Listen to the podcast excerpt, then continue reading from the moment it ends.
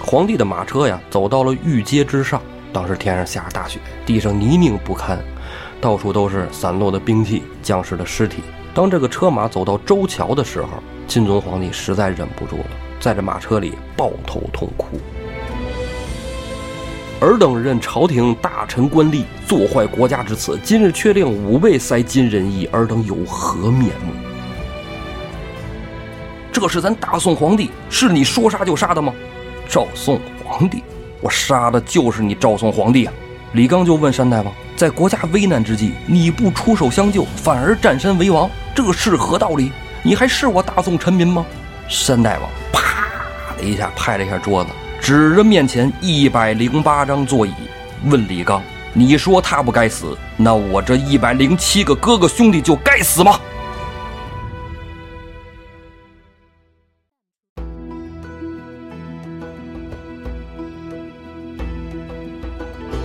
胡说历史，笑谈有道，欢迎您收听由后端组为您带来的《胡说有道》。喜欢收听我们栏目的朋友，可以在公众号里搜索“后端组”来关注我们，里面有小编的微信，您可以让小编拉您进我们的微信群，与我们聊天互动。大家好，我是主播道爷。大家好，我是胡四儿。 哎，你是胡四 儿，嗯，上期黑老师来的哈，对来两期，对哎，黑老师聊也还行哈，行，保持了咱们节目一贯的风格。为什么这么说呢咱？们节目还有风格， 我听了三遍，哦，都是半截儿睡着的。特别催眠是吧？哎呀，各位，你们得选择好收听的时段。哎，你像我是两次是中午听，一次是晚上听，那不啊睡，等什么呢？你这个嗯，好功夫睡觉的。 其实这次能约着胡四儿也是不容易啊，本来是加班去啊，结果半截儿哎，留对着，空回来了，真是不容易、嗯，啊。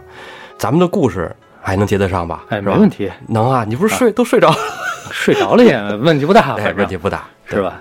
这块的历史啊，基本是吃的很透对我可不敢说，啊，我是吧？我只能说是知道。啊，你看真细了哈。咱俩聊天儿，咱也都知道，我就是就是不爱吃透哦，啊，吃不透。你是喜欢聊这个整体的时间背景啊，整体框架呀？哎，走向哎，对我是喜欢那个人物啊。去世，哎，你看哎，人物画像是吧？是是哎，这个正好。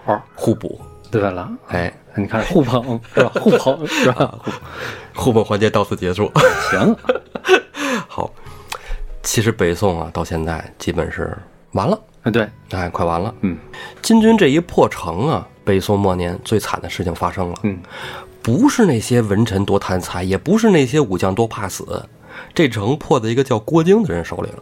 这个号称会六丁六甲之术啊，嗯能召唤这个天上大神仙。这东西咱们听着是不贴谱嗯啊，但是为什么说这事儿跟徽宗有关系啊？嗯，对吧？在他在位的这些年里头，一直都是就是极端的推崇道教啊，这咱们之前相当过分的那对个。吧？聊过嗯的是吧？包括他那个后来的钦宗做太子的时候，不是也和呃徽宗底下的这个道人比过法术哈、嗯也是败下阵来，佛教输给了道教，在当时来讲，呃，所以说这个在开封城里的这些人，他确实道教这些奇门遁甲，他有一席之地啊。对，都会信一些。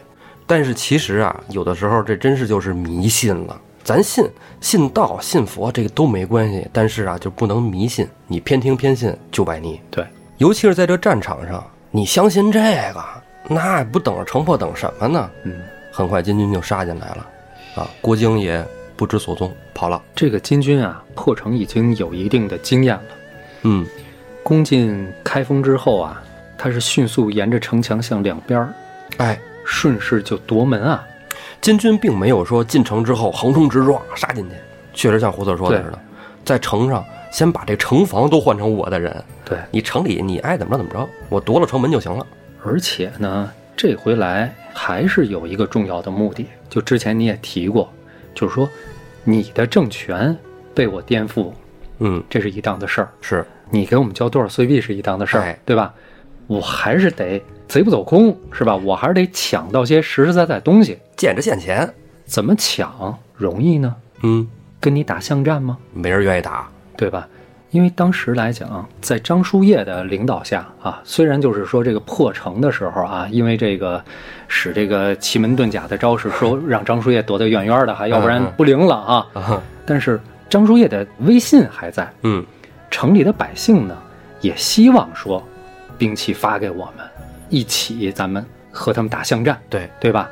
大不了我三个换一条命。拼了嘛，而且金军呢，其实当时阵中啊，一半儿是辽国的汉民，剩下那一半儿有金人，有辽国的降将啊对，哈，什么有渤海呀，哎这那有都西族哈啊对都对有对所以说他们就这点儿家底儿了。嗯，打巷战，咱现在也知道不能打巷战呀、对死伤那就是拿命磕嘛。绞肉机，所以呢，什么办法来钱最快啊？让你们的走狗给我要钱。对，那些主和派的不都正合适吗？对是吧啊哎，大文臣们啊，城池一破，主和派那民间见不着，都躲到内城里去了。嗯，外城呢，其实金军并没有杀进来，刚才咱们也说了，但是却造成了一片混乱啊。这乱军中啊，其实主要就是乱在哪儿啊？是宋人的溃军对，啊。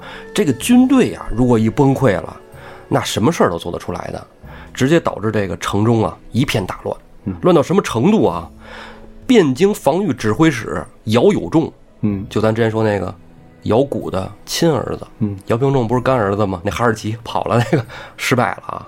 姚有仲在溃军中被人踩死，活活踩死。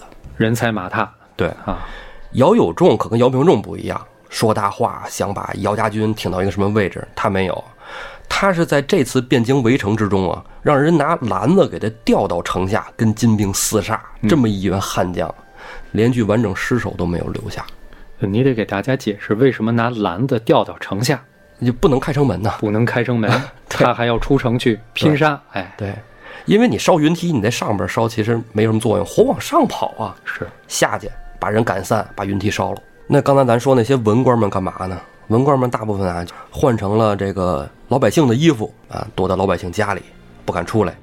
虽然说金军有一定的约束，就是我们不打巷战，但是有一些人忍不住就要抢劫。这一抢劫呢，溃军也跟着一起抢老百姓。嗯，军队一失去了约束力，就完蛋了。哎，如同悍匪一般。这就跟悍匪一样。对，汴京城内啊，四处起火，百姓哭爹喊娘。昔日的《清明上河图》啊，你看咱没讲多长时间是啊，简直就成了一个人间人活间地狱，地嗯狱，哎哎，就这感觉，太惨了。张叔夜呢，保护着钦宗皇帝，因为张叔夜手底还有两万人呢，嗯。嗯，他自己带来的，这肯定听他的呀。对，哎，就进到了内城里。这时候刘延庆啊，也到内城来找皇帝。刘延庆带着他儿子呢，刘光国，爷儿俩呀就跟钦宗皇帝说：“臣呐、杀出一条血路，待夺下一个城门，迎您出去，咱跑路嗯，啊！”皇帝说：“那行吧，啊，仰仗你了。”结果这刘延庆啊，带着他儿子，真的是杀出了一条血路啊，夺下了万圣门，他跑了，夺门而出，对？吧？长腿将 军名不虚传，这个也有这个家风是吧？对，儿子也这样，爹也这样，哎，夺门而出啊，头也不回。结果出门就迎上了一队金军，还是骑兵。金军骑兵一见你宋军出来了，你看穿衣服知道啊，号坎儿啊，这那的，冲！一阵大砍大杀呀，刘延庆死在了乱军之中。哎，逃没逃了，把命丢了。他这儿子刘光国呀，据史料记载，在杀死了王府的爱妾张氏之后，自刎身亡。我第一次看这段的时候，我觉得他怎么还有这心呢？都已经这节骨眼儿了，还抢人王府的爱妾，这人不是什么好东西。后来呢，有别的感悟吗？哎，有有有感悟，因为王府被抄家了，嗯，他这个妾室急于改嫁，就赶紧找人再嫁。嗯，当时正是战乱，战乱你找一个文臣嫁了没有意义，找武将嫁好使，能保命。对，你成为一个武将的妻子了，是不是就很稳妥呢？这不就稳稳的死在了城外吗？是吧？据说呀，这个还有一个怎么个说法呢？就是不只是刘延庆想带着这个钦宗杀出一条血路跑，其实还有其他的将领，叫什么？我一贯风格还是想不起来啊，，刚想问还有谁？但是有这档子事儿嗯，也提出来了。趁着这个金兵刚入城，局势未稳举世慰问。啊，还有城门没有夺下来嗯，啊，带着皇帝逃跑。是钦宗也问他说：“那咱们往哪儿跑啊？对哪条路啊？找谁去呀、是啊，这个武将说：“没想好，咱们先哦保命为主，先杀出去。哦，”钦宗这一听没计划，你这哎没计划，二来又怕说我再逃跑，嗯，再让人金兵逮着，人现在没说要，对，没说怎么着，没说弄死我，对，这那没的说怎么啊，着呢？你再因为这种事儿惹得金人不满，嘿，结果他不但没采纳想救他的这个人的意见，嗯反而以此为罪名把这人给杀了，啊这也是清宗干的事儿。啊，你说这人我想起来了，蒋轩和李福，哦，叫蒋轩，对，蒋轩是嗯嗯吧？其实他俩犯了一个致命错误，他死在什么上，你知道吗？嗯嗯并不是说你这出了瞎主意，他俩死在呀慌乱中拽了一下皇帝的袖子嗯，哎呀，惊着皇帝了。啊，扯了一下龙袍，万一出去以后是挟天子以令诸侯呢？ 哎，有这可能啊，有这可能啊。反正甭管怎么说，这种没计划的事，皇帝绝对也不会采纳。对，那么来谈判的人，哎，就到了。嗯金使这边呢，就叫你们这边管事儿的过去跟我们聊聊吧。这仗打成这样，还有必要打下去吗？没必要了吧？嗯，哎，宋这边一看也是，就找着李若水，因为李若水跟詹憨能说上话。这时候宋人才刚刚明白，詹憨说话比完颜宗望就是窝里布说话更好使，嗯，因为咱之前说过，完颜宗望还是有点儿比较喜欢汉文化的。詹憨不是，詹憨就是屠夫嘛。那么詹憨见到李若水，这不是第一次了，俩人很熟，之前和谈很多次，吃烧烤一块儿是吧？撸大串儿是吧？对，但是这次李若水来，张翰说你不行，你级别不够。之前咱们在我营里谈谈就无所谓了，现在已经城破了。因为金国知道这个当时的首相啊，最大的官儿是何力，嗯啊，你把何力给我叫来。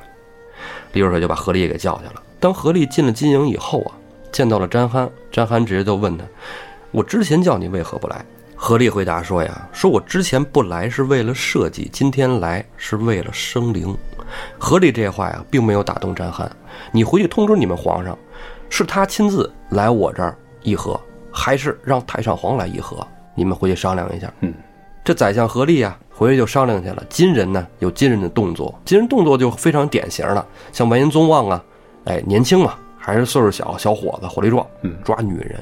好、啊，因为外城已经夺了，内城还没有啊，内城张叔夜守着呢，外城呢就开始抓女人，然后呢抢书店，抢书，哎，可能这个对于金人来说，他们需要更多的文化知识啊，嗯哎，要文化，这个之前咱们也解释过，因为他们本身也是粗放的农耕。你就是说没文化，哎， 好，哎，这詹憨呢就不一样，詹憨就是杀人，他用这种连续杀人的方式来逼着宋朝皇帝赶紧做出决定。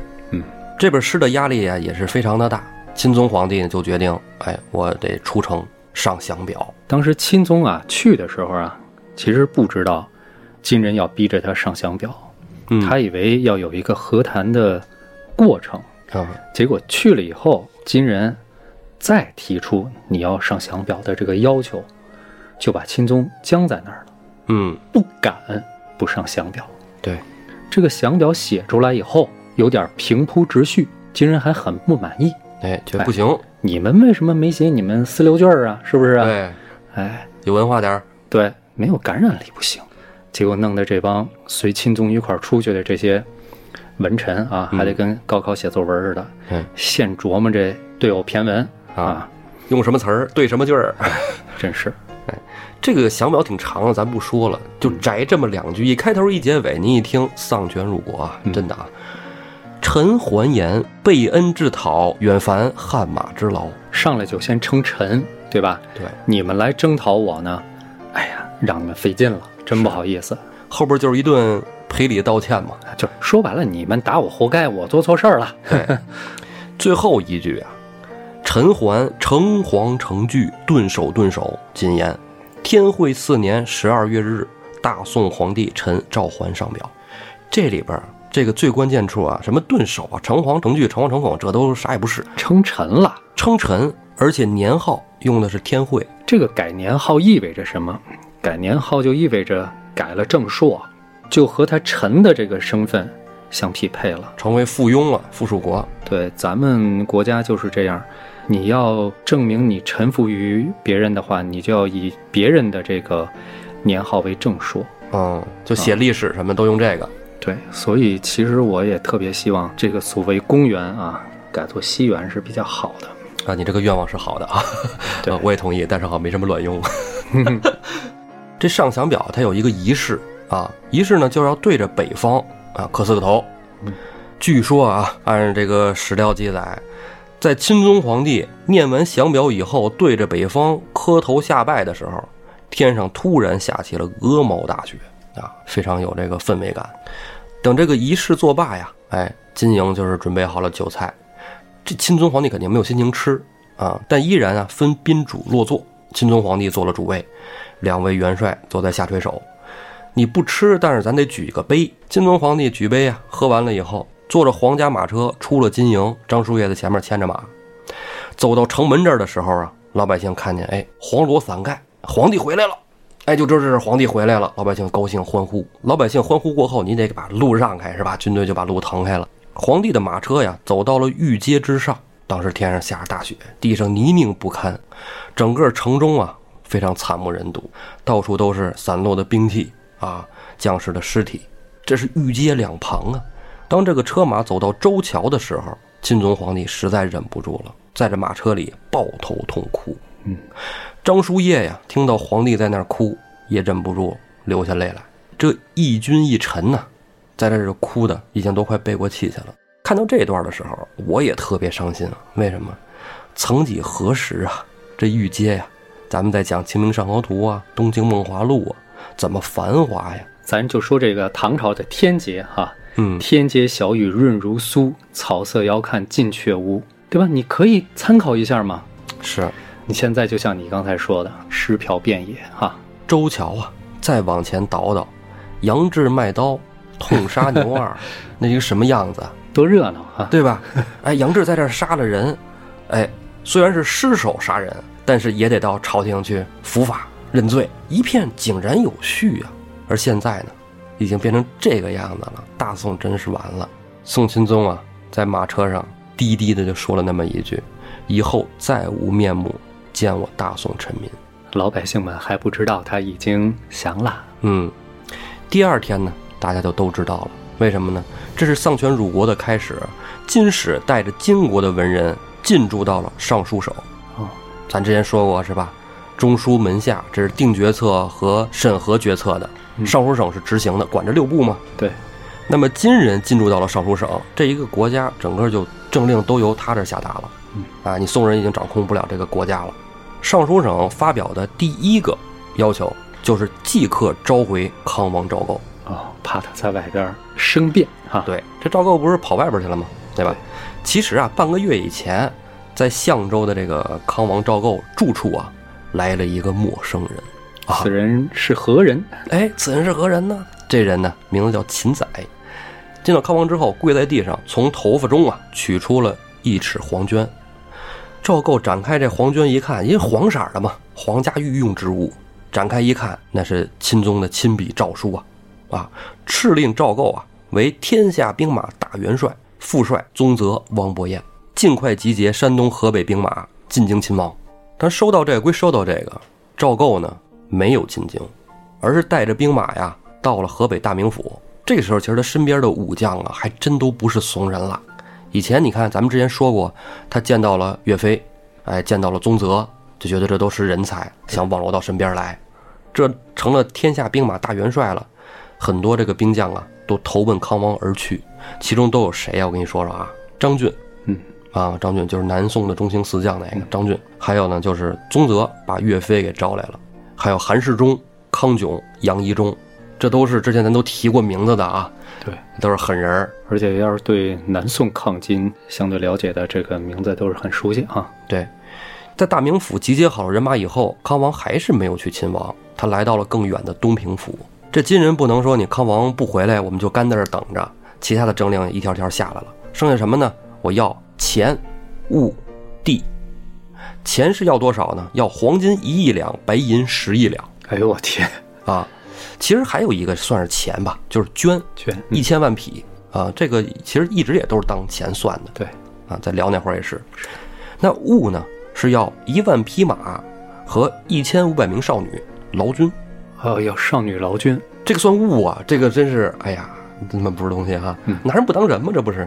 真就说句老百姓的话，谁妈不是女人呢？对不对啊？对，哎，要地呢还是交割山西、河北，啊，没有说要更多的地，还是这两块地儿你交割。但是之前的交割，你派的割地使不好使。这次呢，你派刘葛、佘延志、陈过庭这三位都是武将啊嗯，让他们去给我把城门敲开。金人怎么想的呀？你这个文人一去了，守城将士直接大板砖乖，因为知道这个宋朝啊，这个文武不太合，对，让你武将去，而且都是你们的上司，你去开城门去，这靠谱吧？找这仨人呢，陈过庭啊就去了，刘葛也来了，石延志来不了，因为石延志之前啊没守住黄河跑了啊，跑了之后呢就被贬了， 不在京。刘葛进了京以后啊就被扣下了啊，因为金人呢非常赏识刘葛啊，觉得刘葛这个人当时守镇定的时候，我们怎么打都打不下来，你怎么那么能呢？嗯，哎，仲裁就想让这个刘葛呀在金这边任枢密院使啊，给他封官。刘葛就说：“我想想吧，是吧？这不能说这是答应不答应的事儿，我琢磨琢磨。反正现在人在这儿被扣在这儿了，阶下囚啊。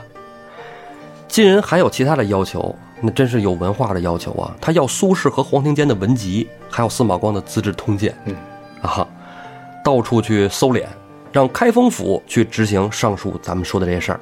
这就是我刚才说的，别抢 啊，抢坏了怎么办？ 哎，对。然后人少女们是吧，也是开封府去派人抓，就这文集这些事儿，人家说抄书摊儿不就行了吗？不是啊，开封府你去买 啊，金人说你得去买啊，这挺奇怪哈。因为它这个虽然是同样的一部书，不同的版，这个收藏价值是不一样的。你如果是欧阳修修的呀，包括是像王安石修过的呀，它的收藏价值是不同的。批注版是吧？你说对了，比如说这个《春秋》这部书，嗯啊，传说是孔子修订的，对吧？是孔子的特点，微言大义，就是简简单单几个字，要表达的意思呢太多了、嗯啊，隔个几世再读，就肯定读不懂了。晦涩难懂。对，所以你像《春秋》，咱们知道有《春秋三传》，对吧？像这个《左传》，左公丘羊哎，左丘宁哎，对，《公羊传》是吧？还有这个《梁和传》是吧？它由名家来批注的这个书，准确性、可读性更强，它的价值肯定和路边儿是这这个抄来的书不一样哎。盗版的哎对，是吧？这个皇宫的宫廷版本是吧？哎，肯定不一样。除了这些事儿以外啊，还干了一件特别让我觉得愤慨的事儿，就是把朝臣里这些武将啊，这个宋朝有一个习惯，就是武将出征，把家属送到京城来，怕你这个生变。直接金人呐、就把这些什么李纲啊、刘葛呀、佘延志、佘可求啊、张孝纯、李思本啊，虽然投降了这俩人啊，但是也得把他们家眷全都抓起来啊，开封府把他们全都抓起来。其实这事儿刚才咱也说，下大雪了嘛，就是年根儿底下了，转眼就要到春节了。皇帝呢，自然也是知道，但是城里显然是过不了节的样子了。老百姓呢，你别说过节了，连烧火取暖都做不到。钦宗皇帝啊，还是真是挺爱惜百姓的，就下令开放了艮岳。啊，万寿山上不是很多树木、珍禽野兽吗？老百姓说树都砍了，回家烧火，珍禽猛兽回去吃了吧。因为这个时候物资已经很匮乏了，皇帝是好意开放了艮岳，但是老百姓呢，一到了艮岳里，看见这些树木，谁都想多抢点柴火回家烧，谁也都想多抢点动物回家吃了，嗯，对你吧这一个抢字儿就得出事儿。出大乱子了。嗯，这一开封艮岳，直接就导致了上百人在这儿互殴致死。嗯，所以就说清宗朝只短短的不到两年，城里没有发生过多大的乱子。你这一下丧权辱国，国家皇帝说话不好使了，政权政令不动了的时候，这个乱可不是你能想象的乱。对，京城里的春节那自然是冷冷清清，金使这边还派人来道贺了。这呃金使来了，就是说，我就是在北方的时候，我就听说过大宋汴梁城花灯会非常好啊。元宵节其实确实也是，春节呢远远没有这个元宵节热闹。呃春节是跟家过，元宵节是上街上对，啊。东风夜放花千树嘛，嗯对吧？说你们这儿有能弄灯的吗？啊，找开封府安排一下子。开封府说行，我们这儿有库房有摆了这灯啥的。说那行，弄出来，金使就要带走。这个人家不是跟你商量了，直接就拉了，拉了好几车灯到金营里摆了。詹憨宗望一看，哎，这不错，挺好看啊，正好也有事想跟钦宗商量，然后就请人啊，说把这个钦宗皇帝叫来一块儿热闹热闹，过个元宵节啊，也有事儿要商量。要商量事儿是啥呀？就是要给大金的皇帝啊加徽号，徽号就是这个活着的时候加荣誉的这个名号。哦，你像谥号是死了以后啊，对对，其实咱说的钦宗、徽宗，这都是谥号。是现在你请钦宗可不像以前是商量商量，你现在你就来吧。这时候钦宗皇帝也心知不妙，这趟去可能不好，就命令了孙富啊为东京留守兼太子少傅啊，然后让小太子监国，又叫上了文臣呢何力跟李若水，由武将范琼护卫出城。这时候张叔夜一听说钦宗皇帝要奔金营，哭拜于地呀、拉着钦宗的马车就不让钦宗走。但是这时候钦宗主意已定，我不去，我不去又能怎么办呢？啊，我知道你是好意，那没办法呀。钦宗的想法就是啊，我认完错了，嗯，就是我默认为我之前不守信用啊，是我的错儿啊然后我错儿不都认完了吗？我也降了，还能怎样？我就别再犯错了，是别再给他找口实了，就没多想。他也只能想到这样了是，啊。所以啊，钦宗皇帝扭过头来，对张叔夜说了四个字：击中努力。哦，啊，击中张叔夜的自豪，这在金史还有这个宋朝的一些文献里都有记载。哦啊，击中努力，这是钦宗在宋城对大臣说的最后一句话。队伍浩浩荡荡出了南巡门呐，啊，这也不少人呐，一大票。范琼这个时候，你看咱之前说啊，范琼冲出城门攻击金军，与金军对杀，等城一破，金军一入城，范琼就已经成了真正的走狗。他都干了啥呢？就是开封府在抓人的时候，哎，他在这儿看着护卫，谁也别想从城里跑出去然后啊！老百姓跑也不行，面儿上看着还是执行这个政府的，对是吧？啊，这也没法说。你说当时的政府，上书省那都是金人，在那说话了是吧？范琼丁明儿还是听指挥啊。哎， 对对对，出了南巡门，啊，秦宗皇帝的仪仗就到了金营。到了金营呢，正月十五，这是过节嘛，所以就哎请皇帝啊吃了一顿宴席。到正月十六呢，哎太学生一看这过了一宿了，皇帝没回来，就出城请愿，请求啊皇帝回城。那秦军士兵认识你是谁呀、你想见战汉元帅，你谁你你就见，对吧？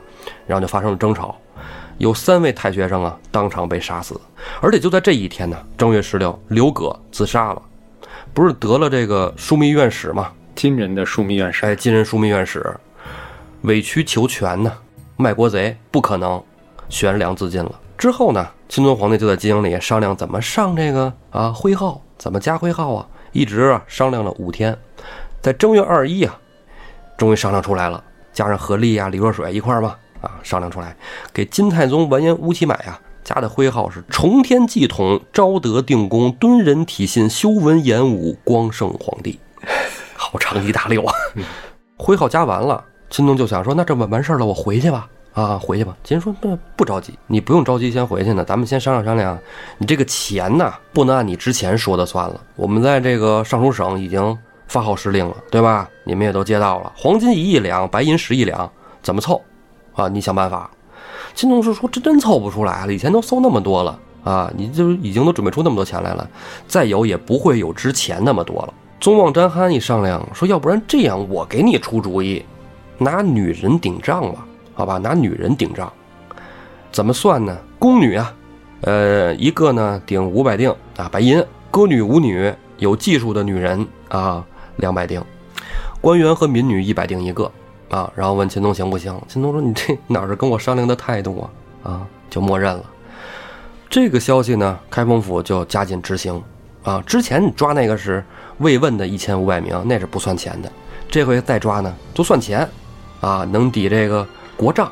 而且这回都是有指向性的。对，当这些宫女、歌女、舞女这些没有什么话说，当官员的这些女人从南巡门生捆锁绑上出来的时候，就对着南巡门外的朝野大臣，之前都是一和那票人嘛，皇帝没回来，只能在门口等着嘛，在门口站着呢，指着这帮大臣就骂：“尔等任朝廷大臣官吏，作坏国家之此，今日确令五倍塞金人意，尔等有何面目？”这帮大臣被骂就骂吧，现在已经脸皮厚的已经城墙拐弯了。其实弄这帮女人出城啊，有一个大作用。金人这边军队人数太多，其实金的统领跟宋完全不一样，宋是能上令下达，金不行，你得安抚他们，安抚这帮军队全指这些女人了。然后呢，就是把开封府在大牢里关押着的那些北方守将的家眷迁出城来，去让他们敲开那些不好打的城的城门，啊，说你家眷全在此处，啊，我开门投降，这也挺狠的这一招。你说这个守将在外，把妻儿老小都送到汴京城，结果现在绳捆索绑押到城外，一锅端了。这时候再硬过去想不降金，也没有理由了。皇帝都他妈降了，没办法了。这堆家眷走了，宋钦宗这时候又提出来了，说我能不能回去啊？说我想回去了，我在这儿待着也没有什么意义啊。我回去还能加紧着这个搜集金银。金人就说呀，说是让太上皇出城，在南巡门外呀献上一个请求书啊，请求哎皇帝回来，走这么一个仪式。流程完了就把你送回去。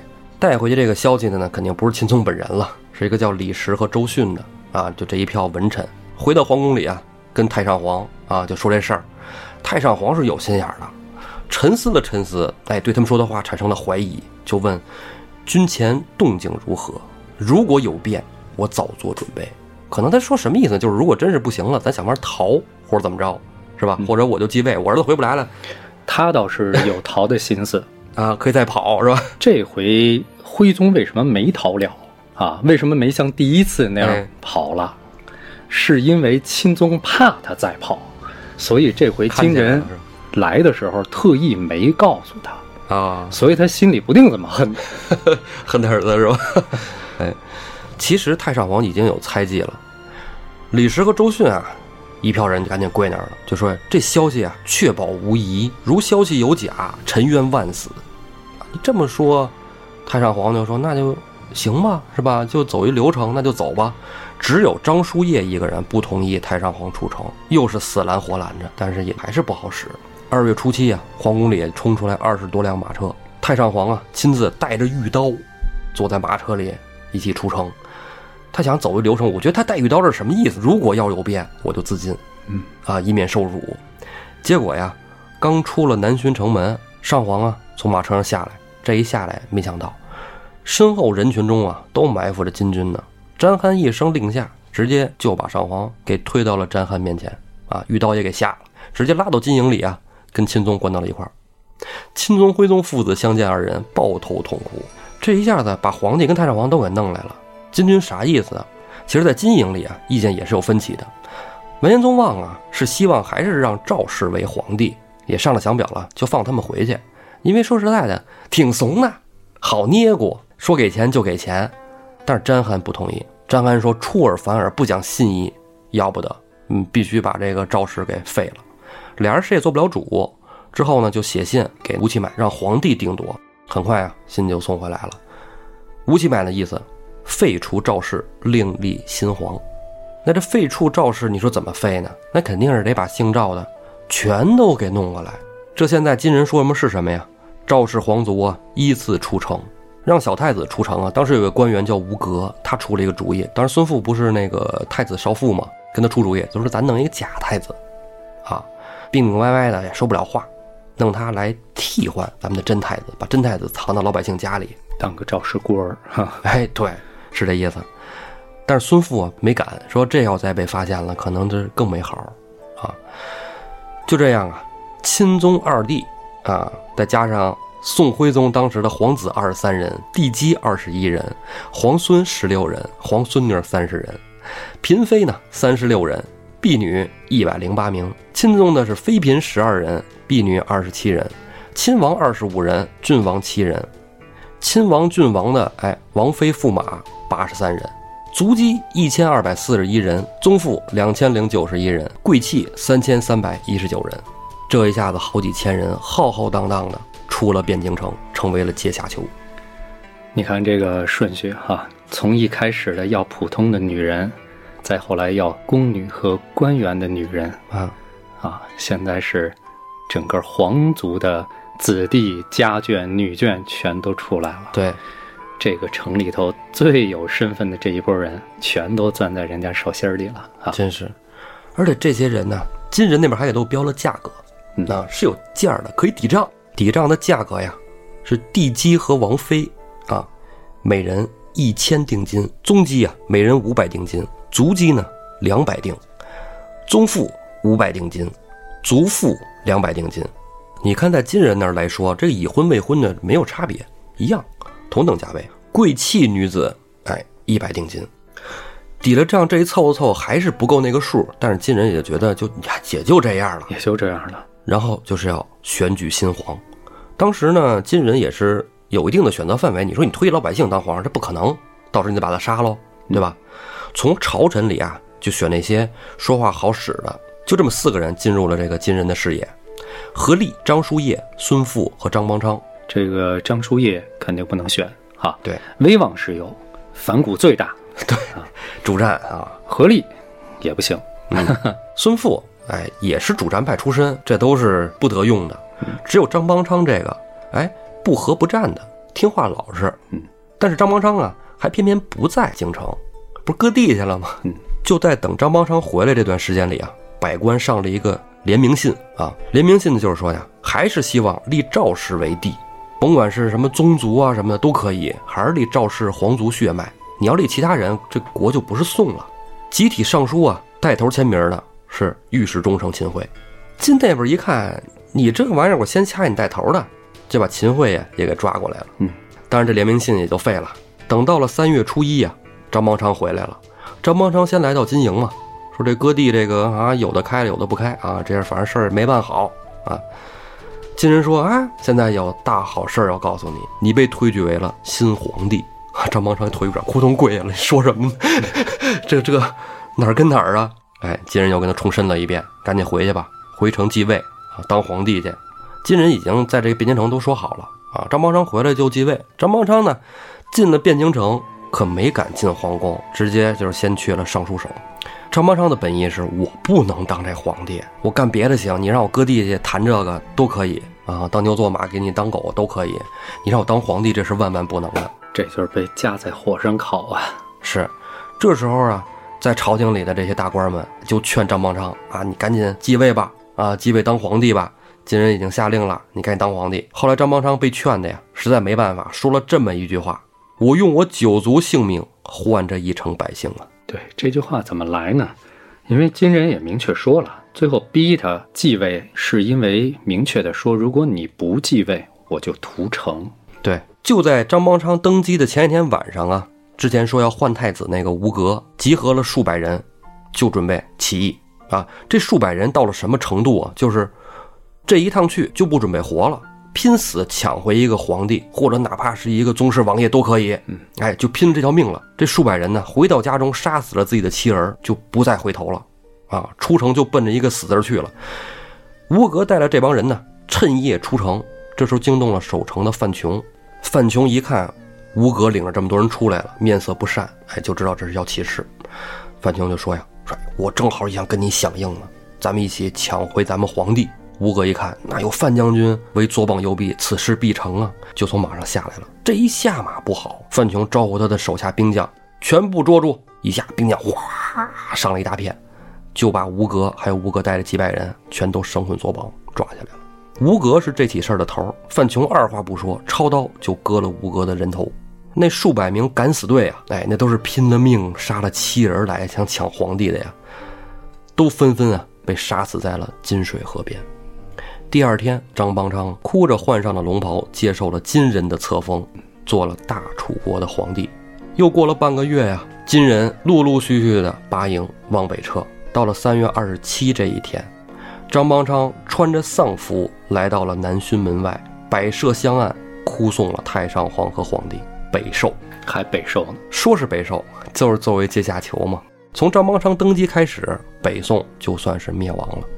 咱靖康之耻这故事到此结束了。像这个徽钦二帝在所谓北狩啊这个过程中受到的百般凌辱，以及咱们都可能耳熟能详，听说会有这个献羊礼哈、啊，对，咱们就不再多说了啊。是总之是非常的屈辱，而且在这个过程中，一些女眷表现出来的刚烈之性啊，远远的超过这个徽钦二帝表现出的这种苟且偷生的，是吧？你这就是做不到这个君王死社稷，永远都会让人诟病。对，啊，金军呀、这两次南下围困开封，每一回给人的感觉都是势如破竹，所向披靡。嗯，虽然呢，也确实像在那种真定啊，也碰上刘葛、韩世忠、岳飞，还是吃点小亏，对，但也没有伤筋动骨。这个也是得益于这个宗望的战略啊，奇袭，我打不下来不打了，直扑对汴京。切你要害，咱们无论是各种讲座课里提到的哈、听到的，还是这个书里头描写的，大多数呢都是说这个宋军是望风而逃，是对吧？好多都是听了那句说这个金兵。人如虎，马如龙，上山如猿，入水如塔，其势如泰山，什么中国如雷卵，是吧？自己就觉着不行，敌人被过分的强大，被过分的渲染，再加上呢，主战派当中啊，很多都是文人大臣，对对对，这就给人一种北宋的那些武将啊，绝大多数都是贪生怯颤的那种感觉。嗯，这肯定是一方面，因为确实有像刘光世那样的，是吧？长腿将军在那儿，对啊，典型的例子在这儿摆着。可是呢，咱们在看这种事儿的时候啊，也不能忽略那些就是掣肘武将用兵的许多客观的限制，比如说这个兵将分离，也就是咱们以前多次提到过的“兵不识将，将不识兵”。对啊，平时三衙、殿前司、这个马兵司、步兵司啊，是是统领禁军的这个军事部门。尤其是禁军这一块，西北军还好点儿，哎，但是战斗的时候呢，却是像枢密院临时给你分配将领。嗯，从这儿呢，我们就能看出一些它本身北宋这个制度上有很多的问题。当然了，这北宋王朝这种安排也是汲取前朝教训，是所以咱们也没法儿评论是非，只能从结果看，对对吧？他就怕这个节度使们伟大不掉嘛，对，我想说什么呢？就是让我们把这个目光从金灭宋再往后延续看一看，嗯，元南下灭金是不是也是势如破竹？是，元末起义军向北赶走蒙元，以及清初满人入关以后迅速南下，形成一个一统局面，它都是有共同点的。什么共同点呢？我想一个最突出的共同点就是，嗯，快，仗打的都特别是快。兵贵神速嘛，第二一个都是南北方向用军。第三一个特点呢，它没有像以前五胡乱华、五代十国大起义、隋末唐初的时候这种，在一段相对较长的时间内形成地方割据的局面。嗯，乱世啊那种啊，，对，这些是宋以后和宋以前很不一样的，真是你这一说什么五胡乱华呀、五代十国呀，这都是之前的事儿，它是形成了地方割据的。对，为什么呢？这就和宋以来中国的行政区划发生的变化有很大的关系。啊，你说说，说到这行政区划是吧？咱们现在国家都知道，三十四个一级行政区，你比如说二十三个省、五个自治区、四个直辖市、两个特别行政区，对吧？是，那古时候呢，咱们国家怎么划分这个行政区域呢？在这个商朝的时候，我看你这一下，我刚刚说抚州军舰，你一下又往前推了，五州军舰咱们老聊，咱们要说就一定是从前面往后说，才能把这个事儿它怎么来的哦跟大家说明白。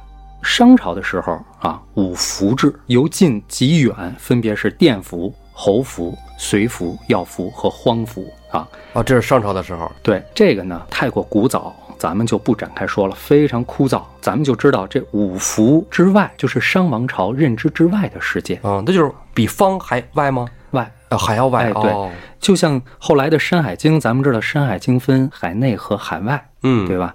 那估计就是海外的范围了。哦啊，那《海内经》提到过什么呢？提到过九州，九州，对，嗯禹贡啊，《尚书·禹贡》更是详细的把这个九州的禹贡嘛，就是传说是禹大禹嗯编写的，是吧？就是把这个九州土地的肥力和特产要上供的贡物进行了一个等级划分。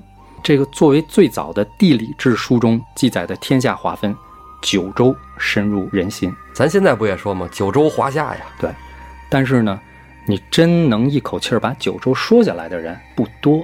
九州是哪九州呢？说法呢也不尽相哎，我同，觉得你能哎，说法不尽相同。咱们就说最常见的这个，通史版，哎，冀州、兖州、青州、豫州、徐州、扬州、荆州、雍州和凉州。哦，哎，你这是自北向南，自东向西的方对式说的， 嗯，你像这个好记，为什么呢？因为你看今天的河北、河南，嗯简称是冀和豫。对，江苏省呢，还有徐州市和扬州市，山东省呢有青州市，济宁呢有兖州区，对吧？啊对对对，哎，湖北省呢也还有荆州市等等吧，哈。这九州刚才咱们也说了，在与共当中啊，对它的地力，就不是就是这个土地的肥力啊，也就是它的生产粮食的能力啊，产啥？哎，物产、山川路径都有分类描述，各有特点。那么这些鲜明的特点又是怎么形成的呢？一方面是居住在这些地方不同的人，他的民族文化造成的；哦，一方面呢是山川河流或者是湖泊森林造成的，相对的一个比较封闭的这么一个地形地貌哈、嗯包括这个不同的气候造成的。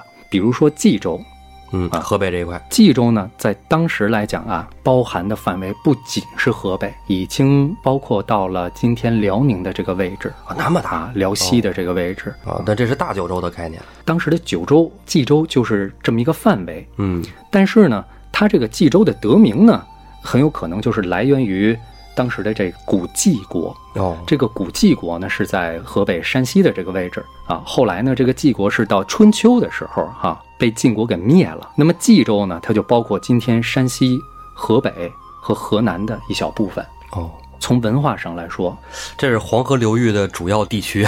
这是后港二期文明商族的发源地。哦，啊。接着说兖州，兖州得名呢，就是盐水，盐水就是古济水，济南就是因济水之哦南济得水名。济水啊，对哎山东流域那一块哈。看三国的都熟悉兖州是吧？对，曹操曹哎，曹操的大本营啊，主要呢就是今天的河南、河北的东部以及这个山东的西部地区，是吧？嗯青州呢，青州不是青岛，咱们《水浒》讲《水浒》的时候说过很多次青州，对吧？嗯青州现在还有这个地级市啊，就以那儿为核心向东西扩散吧。得名呢，有可能就是来源于因为它在山东，是吧？地处这个中原东方，所以对应的颜色是青色啊。岱宗夫如何，歧路青未了。真有文化解释嗯的。兖州呢，青州呢，这个山东地界儿啊，是大汶口和龙山文化啊，东夷东夷，对对对，外染色体基因测序就是 O 二 A 东夷啊，这个就跟华夏稍微有一点点区分。奇奇怪怪的知 识。 徐州得名呢，也是古徐国啊，怀疑的地盘儿还是夷啊，O 二 A 是吧？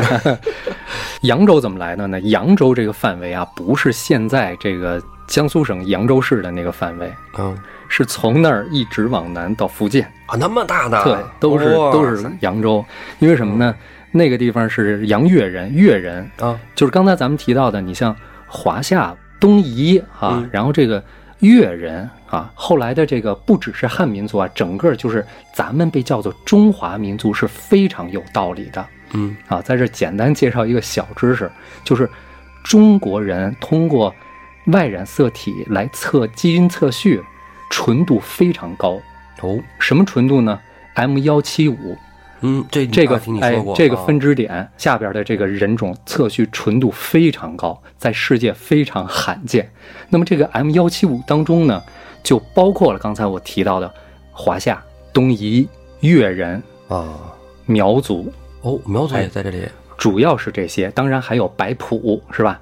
这就咱们说到了越人啊，他的典型代表文化良渚文化、户枢文化。嗯荆州呢，得名就是荆山，荆楚啊，嗯在《说文解字》里是一个意思。三苗故地，啊，荆楚像屈家岭文化是吧？石家河文化都在那儿。凉州、雍州呢，就不一一细说了。为什么呢？你像凉州有三星堆文化，雍州呢更是有华夏文化、仰韶文化、庙地沟、二里头文化。啊，听过仰韶文化、二里头和庙地沟文化意味着什么呢？这是炎黄的发源地，对，咱一说就是啊夏，夏文化 M 幺幺七。嗯对吧？就是为什么要介绍这些？这九州的划分，啊，那是从新石器时代就开始有了吗？，对，就说哦这个九州的划分非常和现在的科学基因测序暗合。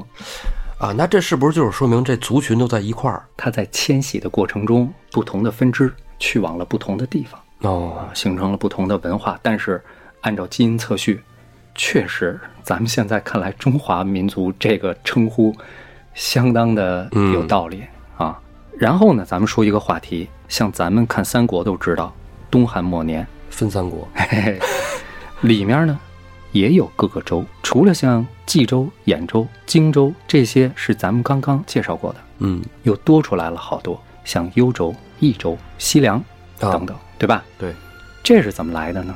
汉武帝的时候，咱们华夏民族当时来说，应该说主要以汉族为主体吧，版图空前扩大，对吧？嗯嗯，对，新增加的地区和原来就有的地区合并啊，结合实际情况划分。比如说，像卫青赶走河套地区的匈奴、楼烦这些部落以后，武帝在这个地方河套地区哦，嗯，设立了朔方，朔就是北的意思嘛啊，朔方州，河西走廊上啊，张掖、敦煌、武威、酒泉四个郡和原来的雍州合并，哦，啊，雍州在陕甘地区，那么合并之后就是凉州。这个凉州和前面介绍的四川地区的那个凉州啊，就是有三星堆嘛。我刚才因为有三星堆文化，我就没展开说啊。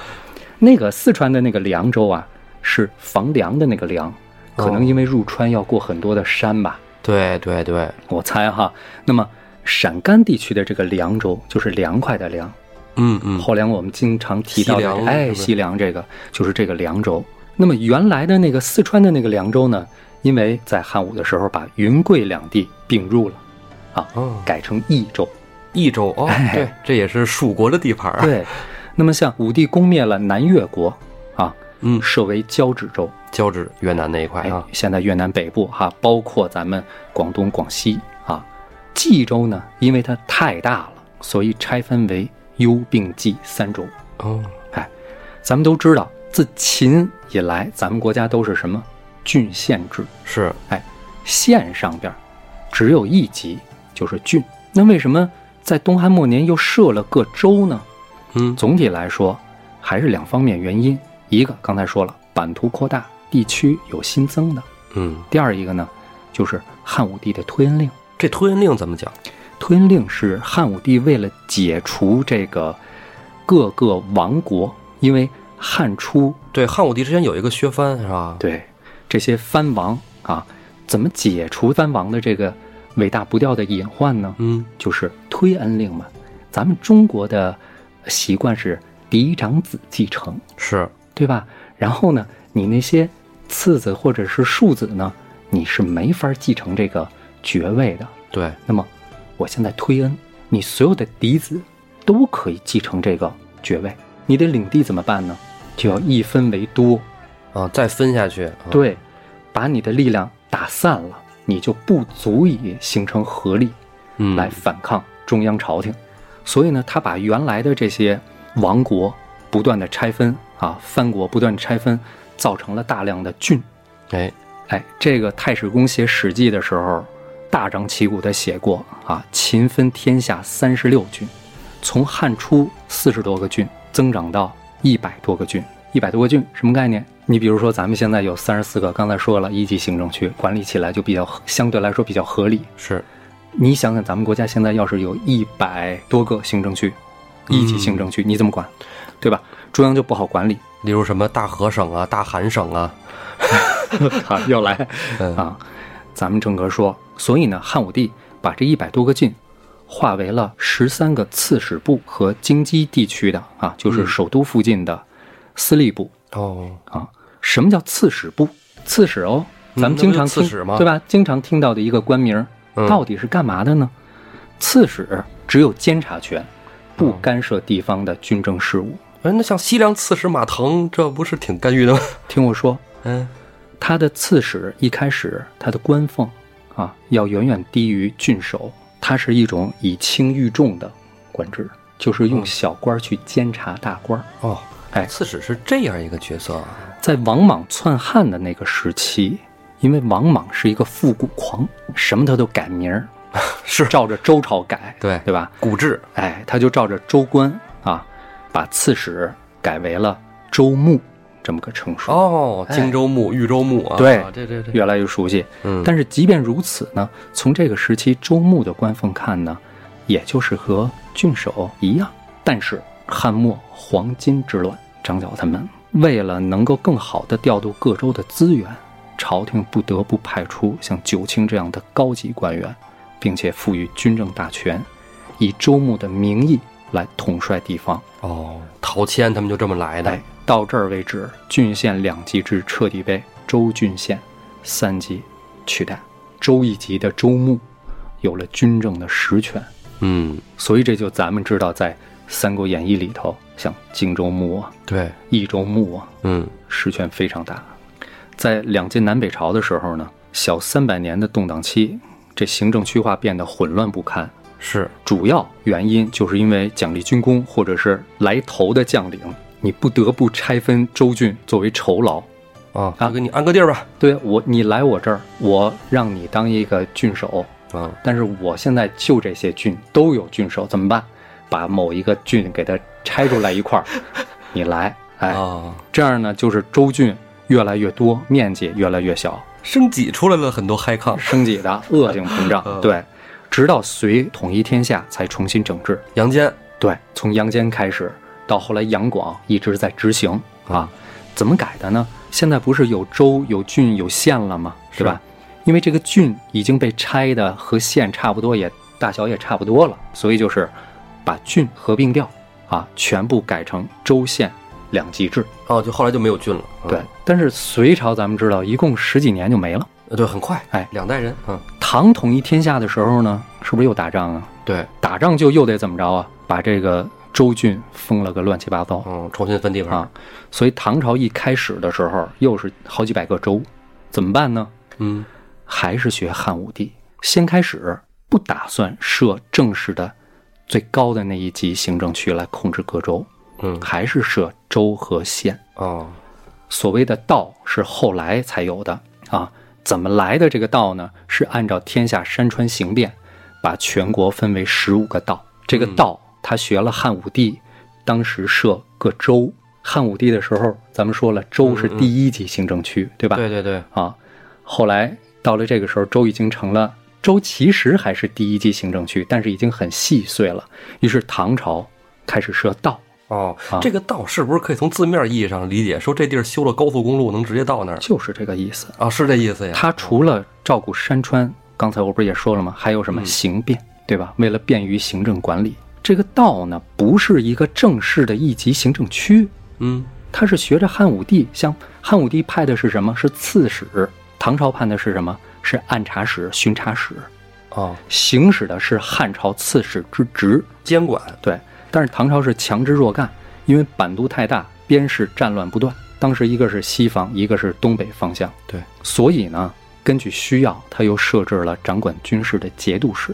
哦哎，封疆大吏就有了，像安禄山，他既身兼河北道的采访使，同时他又是范阳、北京这块儿啊嗯，平卢、河北这块儿、河东三镇节度使集于一身，对吧？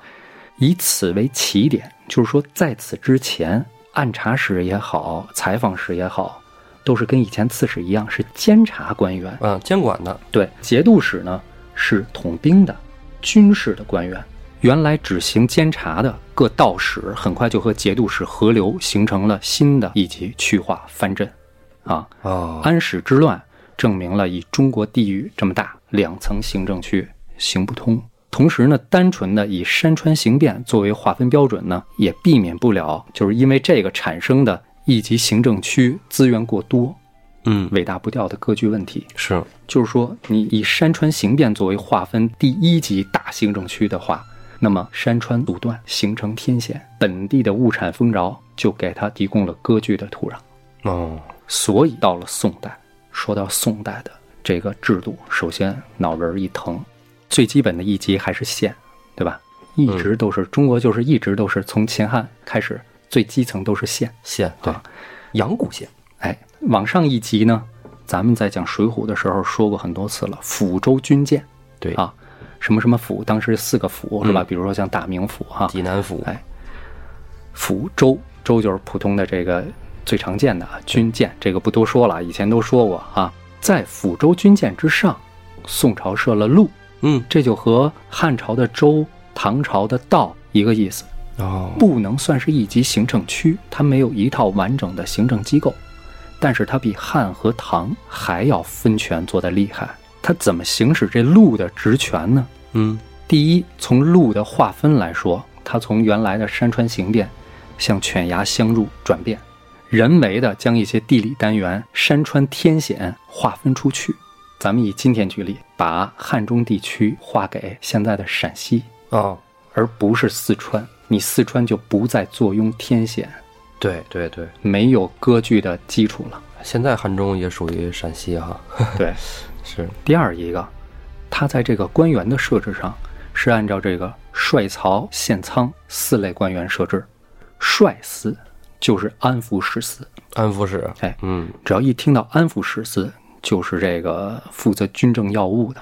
它是由这个各个路当中的守州的知州来出任，让大家好理解。举的不太恰当的例子啊，咱们拿江苏省做个比喻，哦南京它就是首州，那么它的市长就是这个安抚使司，负责全省军政要务啊。哦宋朝是这个路的军政要务。啊漕司呢就是转运使司，漕嘛漕运，他管财政、赋税、粮草，运输，对，管经济，就相当于苏州市现在这个地位啊。苏州市的市长做这一路的漕司，哦，哎，县司就是提点刑狱司，执法机构。嗯比如说徐州市的市长管这块儿，啊他就是这一路的提点刑狱十司。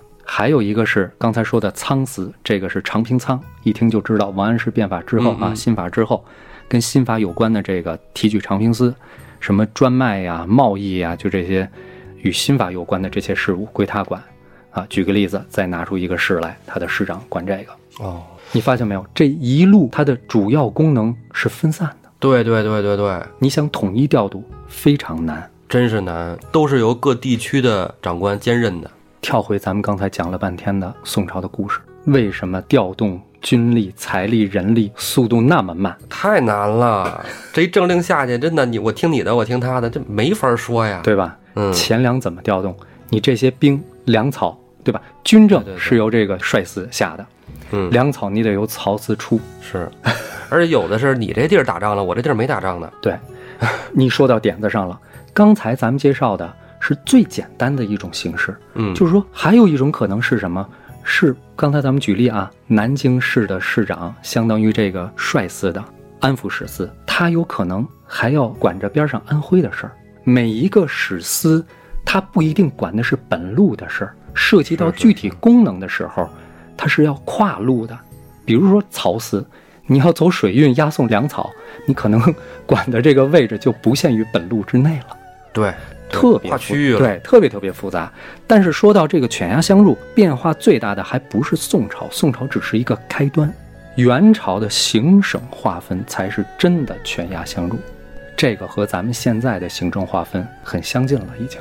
啊哦，，中国的名山大川本来大多数都是东西走向的，是，所以在唐以前划分啊，正常的按照这个山川形变划分都是横长纵短，从地图上看。嗯，但是元朝把横向为主的区域啊改为这个纵向为主，它既破除了各省的山河之险，又便于军事上从南北实施控制。为什么呢？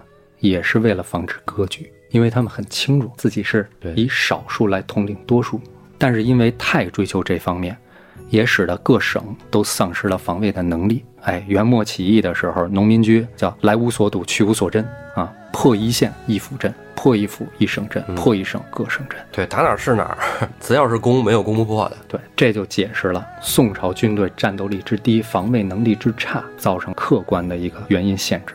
是他不是说统治能力不行，统治能力行，上令下达这个传输的实在是阻隔太多。对，同时呢，我们也总结出一个规律：一开始的行政区划分嗯都是比较理想的，但是，一旦这个王朝在发展了一段时间之后，遇到了各种各样的问题，那么从中央政府派出的这些官员成了最高级行政区的实际长官之后，割据的威胁就产生了。是，但如果你要是为了防止割据，像宋元明清那种做法的话，各省的防卫能力又势必会降低。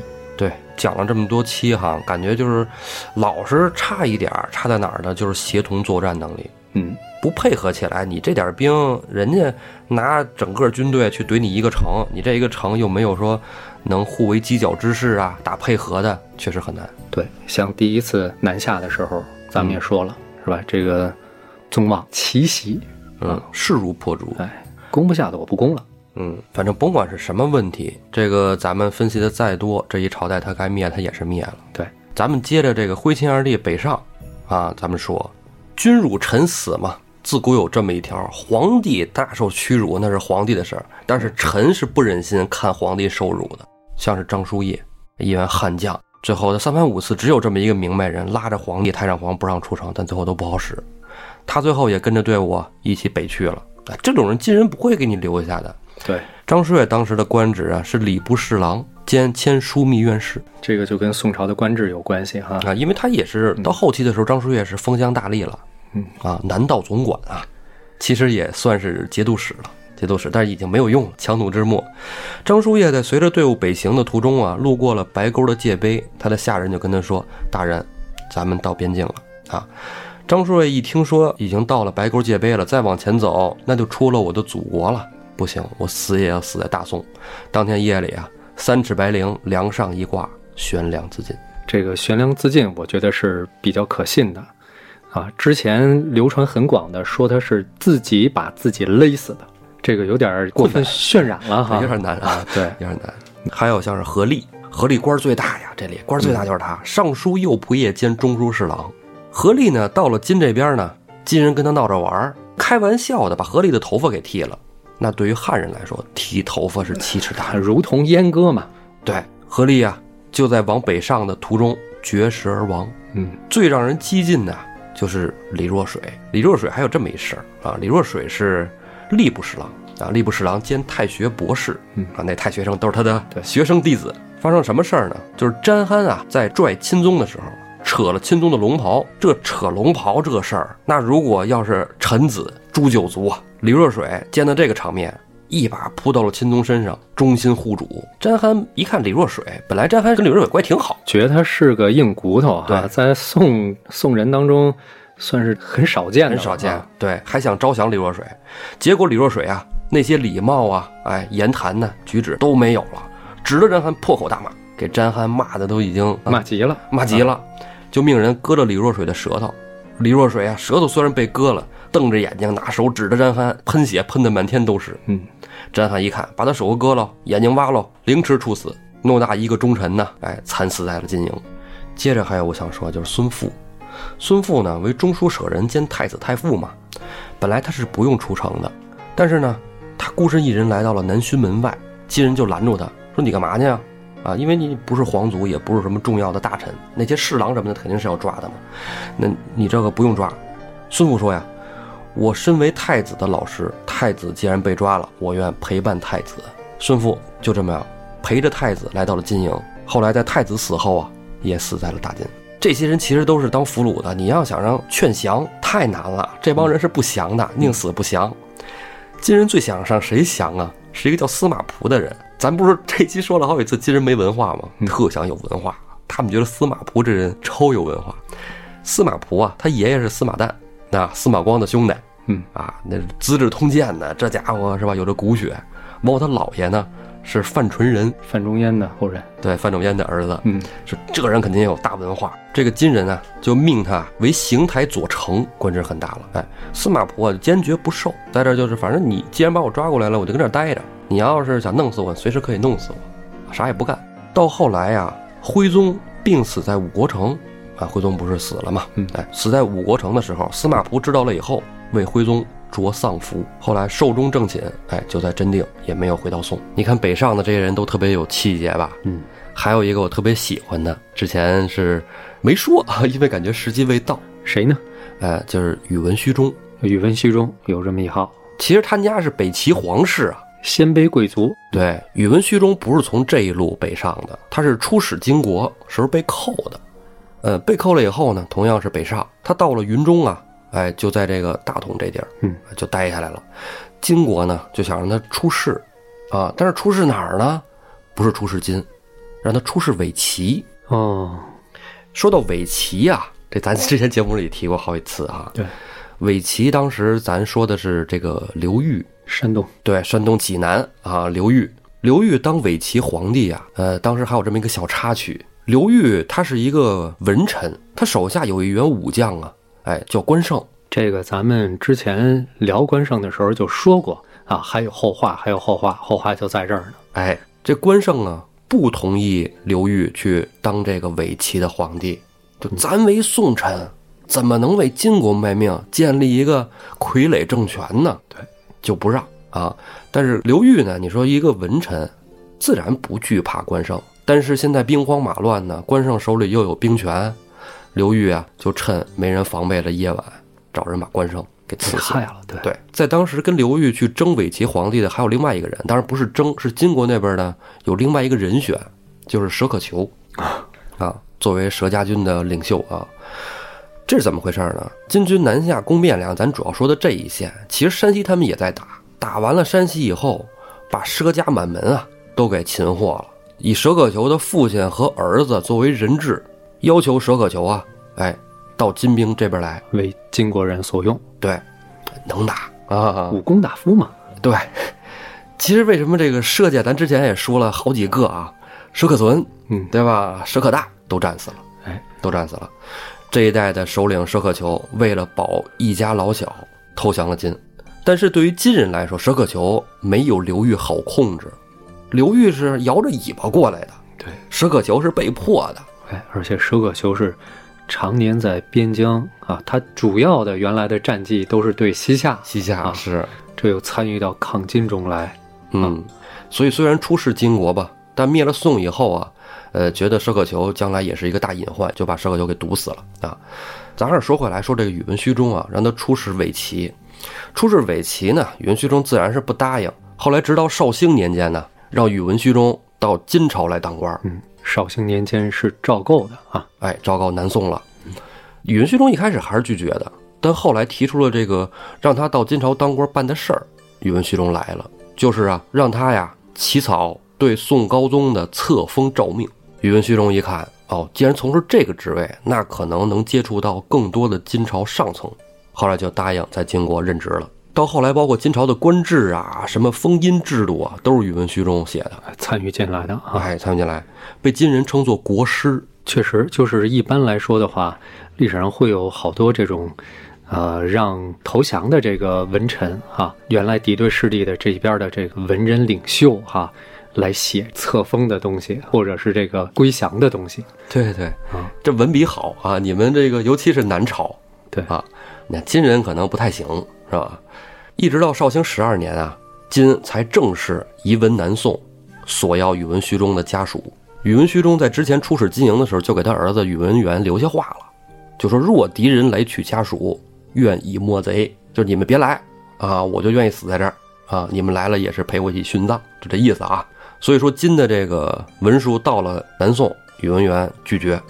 但是秦桧当朝啊，秦桧觉得宇文虚中要家属北上这件事情，如果办不好，影响议和，嗯，就主动把宇文虚中的家属全抓起来送到了晋国。这一下子其实让宇文虚中很难办，为什么呢？宇文虚中看起来是在金朝做官，其实啊，暗中他在金朝那边网罗汉人，四下结盟。他在金啊救了高位以后，金国人也会对他加以防备。嗯那你鳏寡孤独自己一个人的话，叫什么？ 一人吃饱全家不饿，拿不住他。是，嗯，所以说，这个你看秦桧是他就是比较能参透北方金人的这个想法，想法是，坏到一个地儿去了。嗯，宇文虚中就像你说的，他位置很高，能得到很多消息。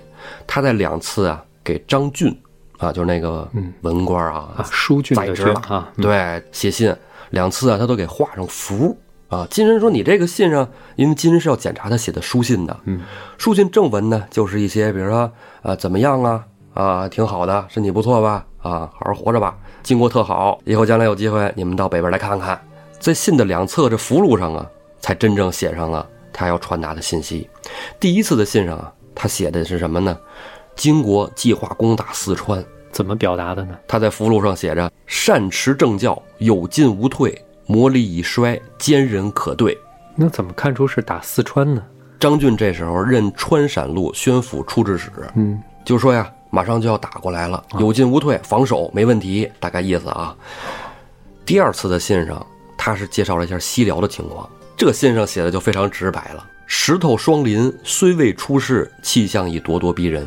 嗯当坚忍其心，有进无退，众魔降服，武道自胜。这不就是说大石林崖嘛，西辽那一块啊，他们也成气候了， 已经干翻塞尔柱突厥了。就导到那一期是吧？其实他两次都写了“有进无退”这句话，我认为啊，他也是写给自己的。宇文虚中除了跟南宋啊这儿暗通款曲之外，其实他还有别的动作，例如后来呀、啊有一次金熙宗啊计划迁都，迁都汴梁，有一个重大的仪式就是得祭天，祭天之后才能迁。宇文虚中得到消息以后啊，他就把金熙宗迁都这件事儿写了封信，包在蜡丸里，让人送到了南宋，就说要里应外合。我在这边也有一些人马，咱们一块儿把啊金国皇帝给灭，恢复中原。但是这消息的蜡丸啊，倒霉催的传到了秦相国的手中，秦桧拒不接受啊，这事儿也没有跟任何人提。宇文虚中觉得自己好像计划的非常完美，但其实消息已经败露了。得到这个消息的人呢，正是金兀术。所以有一说是秦桧把这个消息透露给了金兀术。宇文虚中啊，连同他纠结起来的汉人官员七十多人都被处死。作为主谋啊，宇文虚中全家老幼百十余口被执行了火刑。行刑当天啊，晴空万里，刹那间呢，烟雾弥漫，天色如同黑夜。宇文虚中的死，这消息很快就传到了这个南宋这边啊，所以宇文虚中啊，也是南宋第一大间谍。还有一个人，我想提一嘴，也是最后一个想说的人，就是咱们在这几期都看着这个秦桧是一个大忠臣呢、嗯，誓死不割地啊，怎么就黑化了呢？这秦桧啊，陪着徽钦二帝来到了北方金国的地盘以后，一直伴在皇帝左右。听说呀，南边高宗继位了，这都是后话了啊。听说南边高宗继位了以后，徽宗啊把秦桧叫过来，知道他文笔好，能书会写的，说你呀写一封请愿书，让南面啊子子孙孙奉金为正朔，称臣纳贡，我说话好使啊，我是他爸。秦桧啊就把徽宗这消息带给了詹憨，啊，詹憨一听不同意啊，说你现在说话还能好使？鬼信， 啊，肯定不好使。但是呢，秦桧以一个忠臣的这个形象出现在詹翰面前的时候，詹翰非常欣赏他，赏了秦桧啊钱万贯，捐万匹。嗯，之前他们这些人啊，在金营里其实就是俘虏，但是这回秦桧手里有了钱，发现在金营里啊，只要是你行贿，走哪儿都好使。嗯，金人特认钱，哎，因为他们打宋朝不也是为了钱吗？哎，他就开始拿钱行贿，各处啊大通关节，在金人这儿，秦桧就留下了非常好的口碑，说懂事儿。后来完颜乌齐买啊，就把秦桧赠送给了完颜昌，就不再是俘虏奴隶这一块儿了。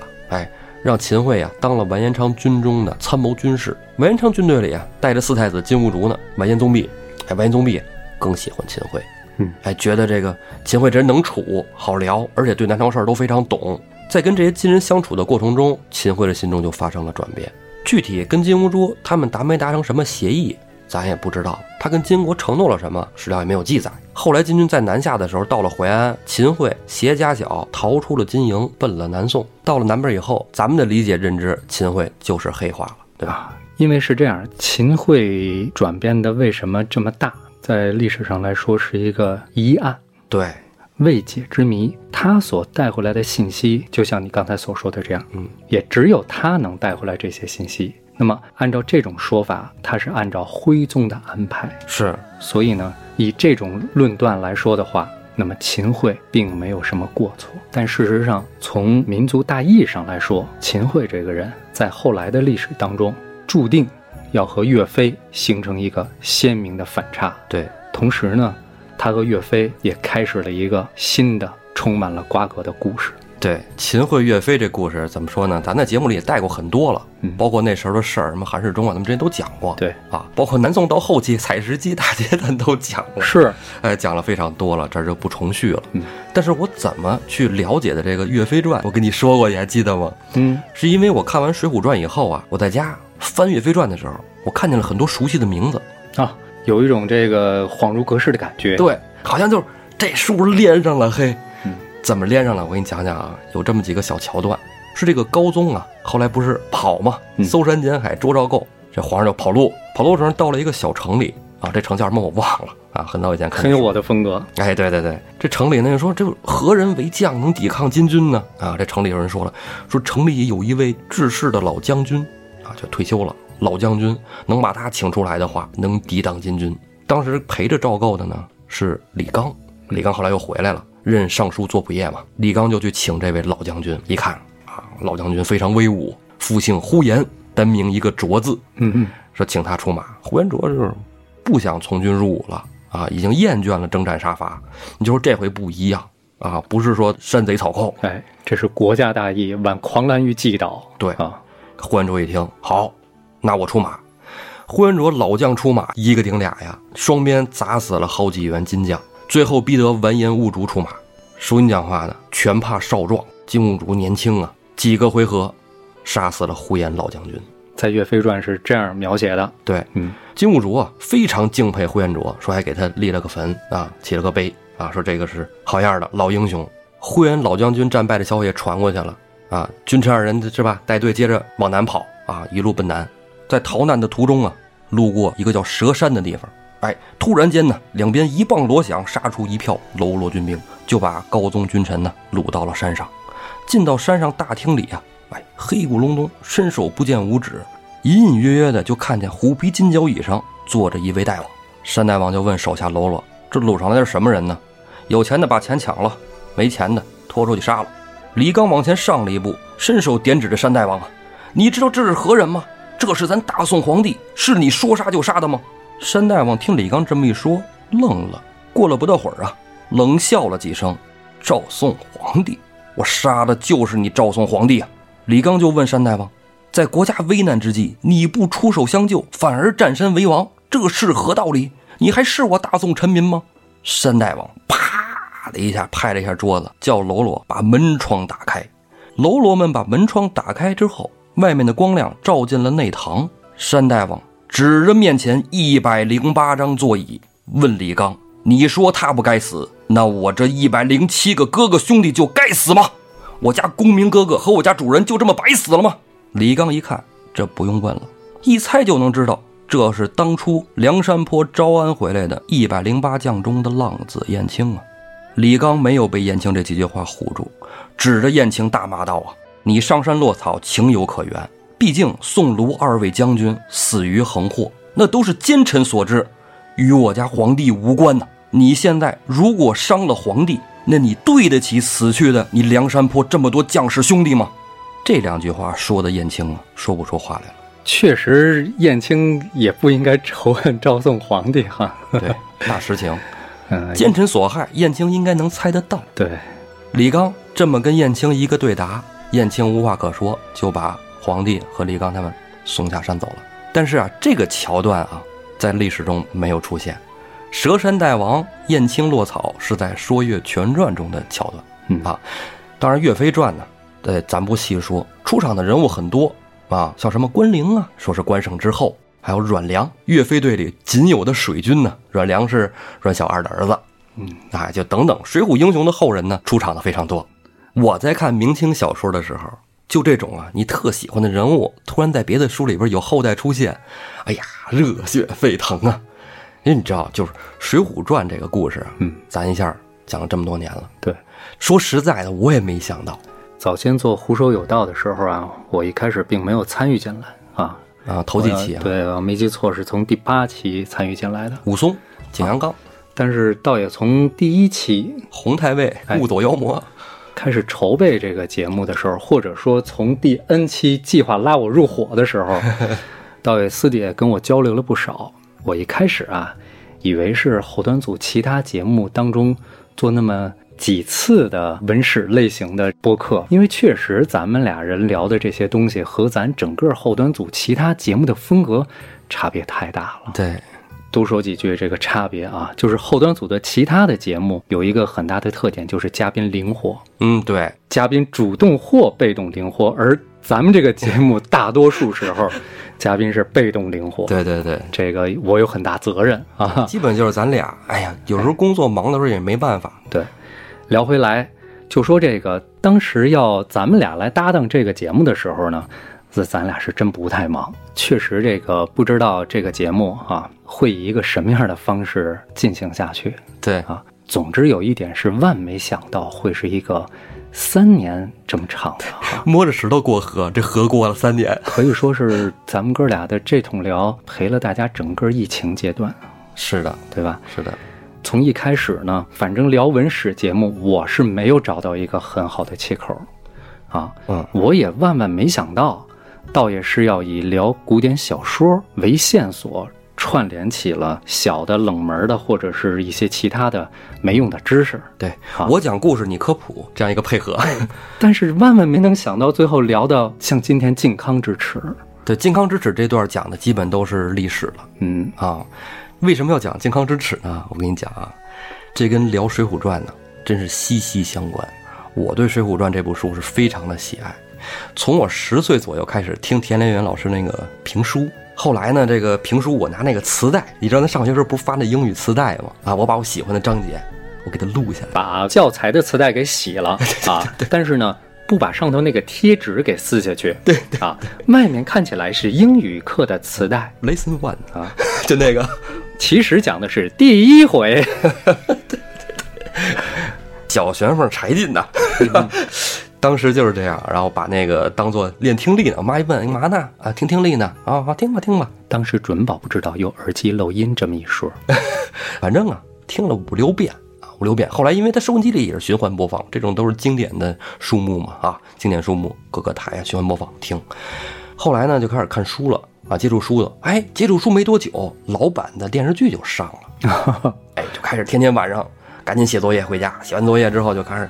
坐在电视跟前儿等着看这老版的《水浒传》，那个电视剧跟评书不一样，林冲怎么一招安就死了？哎呀，就奇怪呀，嗯，还是看书吧。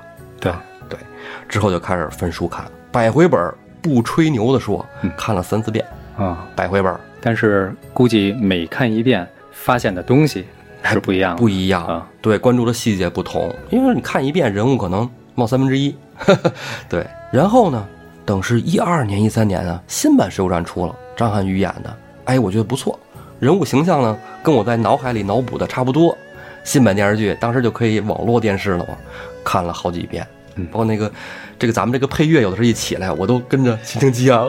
这个新版电视剧是一几年拍的是吗？好像是一几年，哎呦，我是咱们这个节目开播以后看的， 就是你有时候打岔嗯是吧？一说我就是电视剧啊，他没看过啊，不看啊对，我不是不看电视剧，因为我知道我这个人自控能力比较差，一看电视剧就喜欢一天看个五六集，哦太累了，所以就不看是吧？所以，以就对不看，包括电子游戏也是，哦就彻底给它删干净。哎，你这反而是自控力强，你知道吧？就我这种一看刹不住，我 晚上不睡觉的看。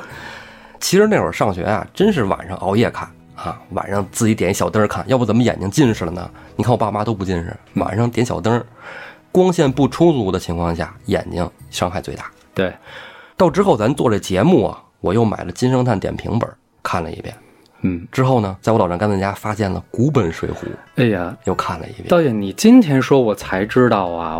以前我一直以为咱俩是那么多聊《水浒》的当中，谁都不去看《金圣叹》点评本的。啊，看了，看了啊，因为我之前听过那么多遍书，看了那么多遍了， 嗯，在我心目中，宋江始终不是一个特别坏的十恶不赦的人物。嗯，但是金圣叹的点评里，宋江十恶不赦，罪该万死，所以我并没有把金圣叹的内容特别多的引申出来揉。到节目当中揉做，到节目里啊，作为自己参考的观点是吧？嗯，所以说，《水浒》中的这些人物啊，宋江啊、李逵啊，包括我喜欢的张顺是吧？林冲啊、武松这些人物，啊在我心里，他们都是活生生的人。嗯，他们这一百零几个兄弟，就像燕青说的，就这么死了吗？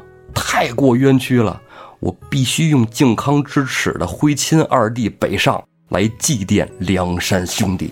我说这个情节在哪儿呢？这么执着？哎，你看，道爷是从这个《水浒传》开始接触四大名著，对，然后从此爱上了这些呃，像《水浒》啊，《岳飞传》呀、嗯， 呃，上周我儿子又跟他 聊了半天你儿子上我们家串门来了， 跟我聊半天隋唐。隋唐。 嗯，我儿子跟我聊那些隋唐时候，我真接不住他，我真不知道，就是道爷从《水浒传》，他就能顺利的进入这些历史演绎小说的世界。嗯，我就比较悲催了。呃，我看的第一本四大名著是《红楼梦》，到今天为止，《红楼梦》我也不夸张的说，我也看过三遍。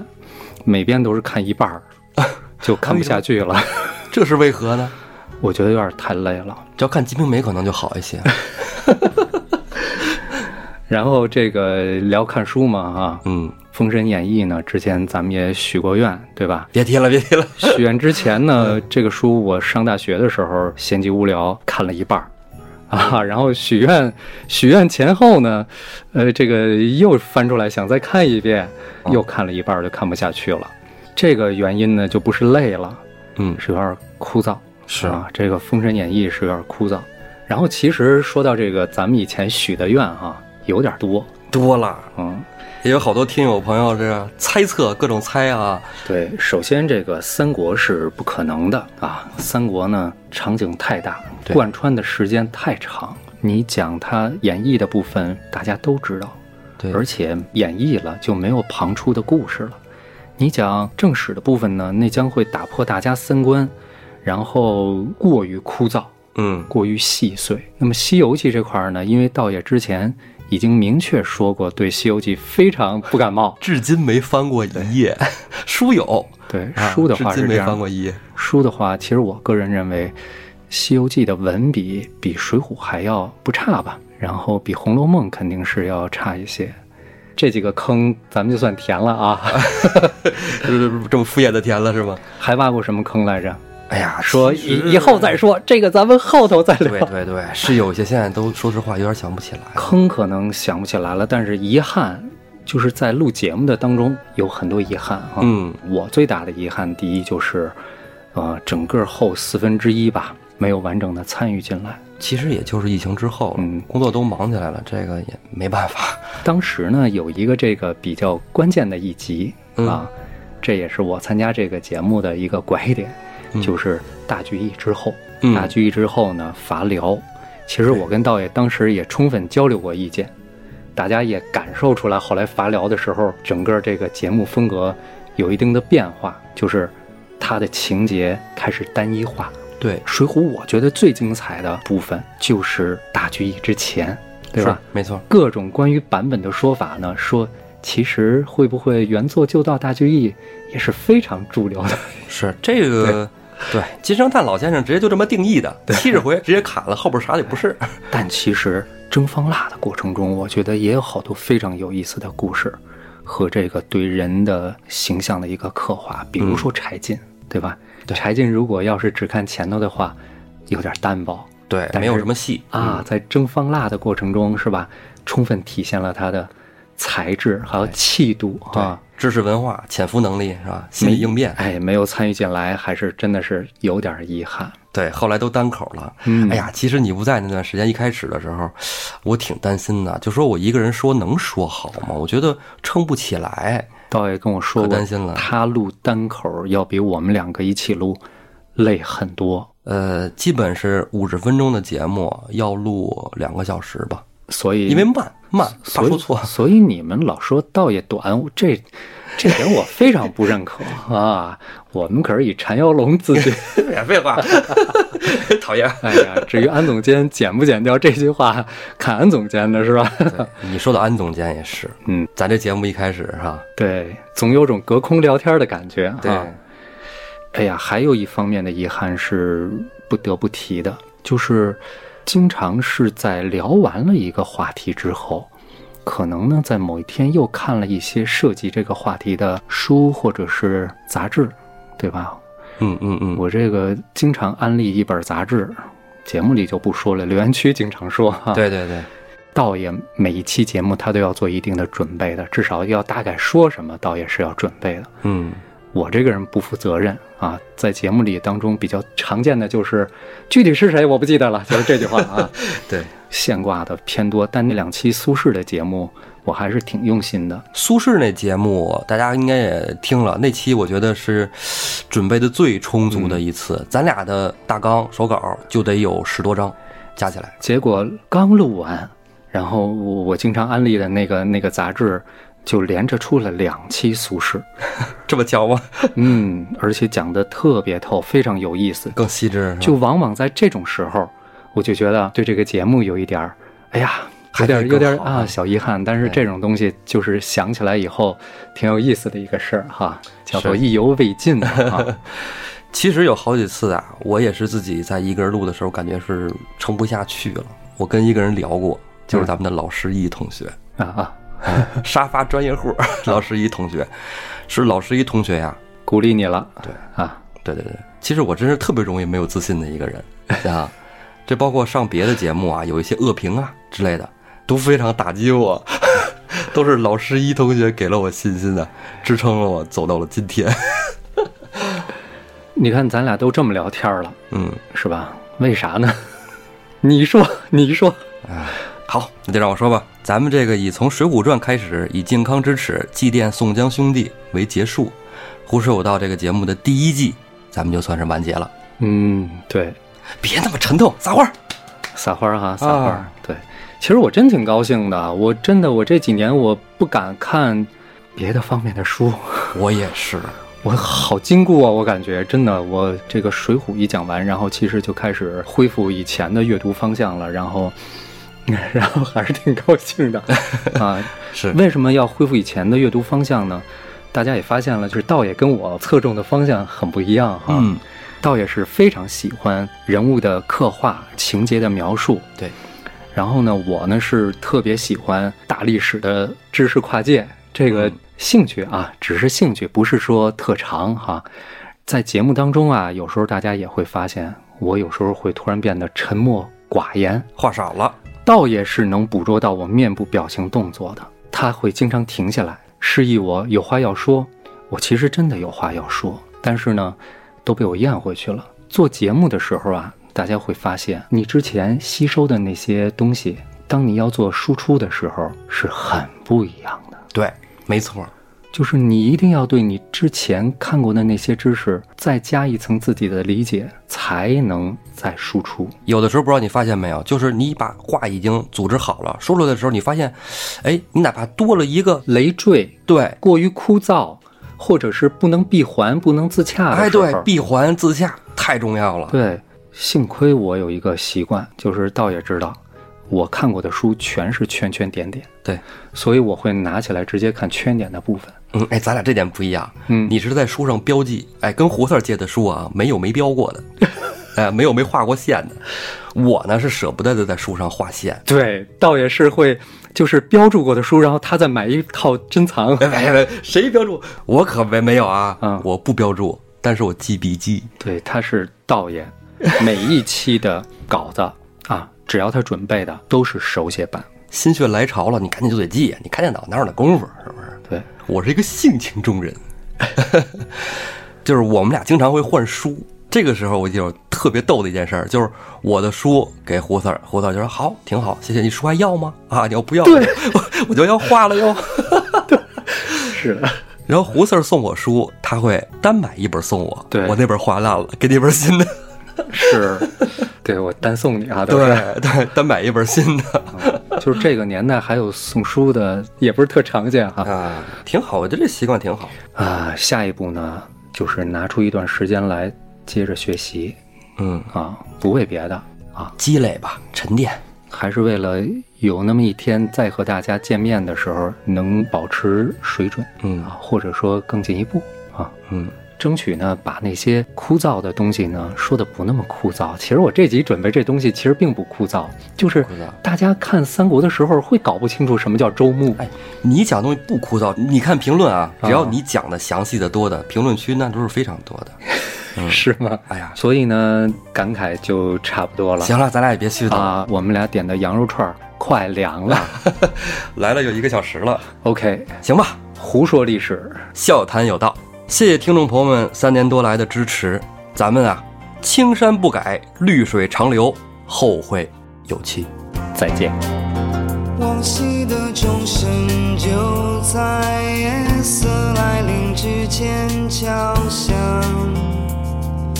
声音多么凄凉，谁的心让月色照亮，无处躲藏。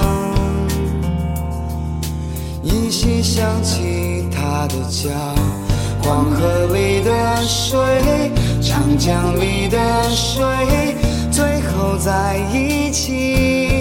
而远走的你和这里的我，等到河水将水慢慢流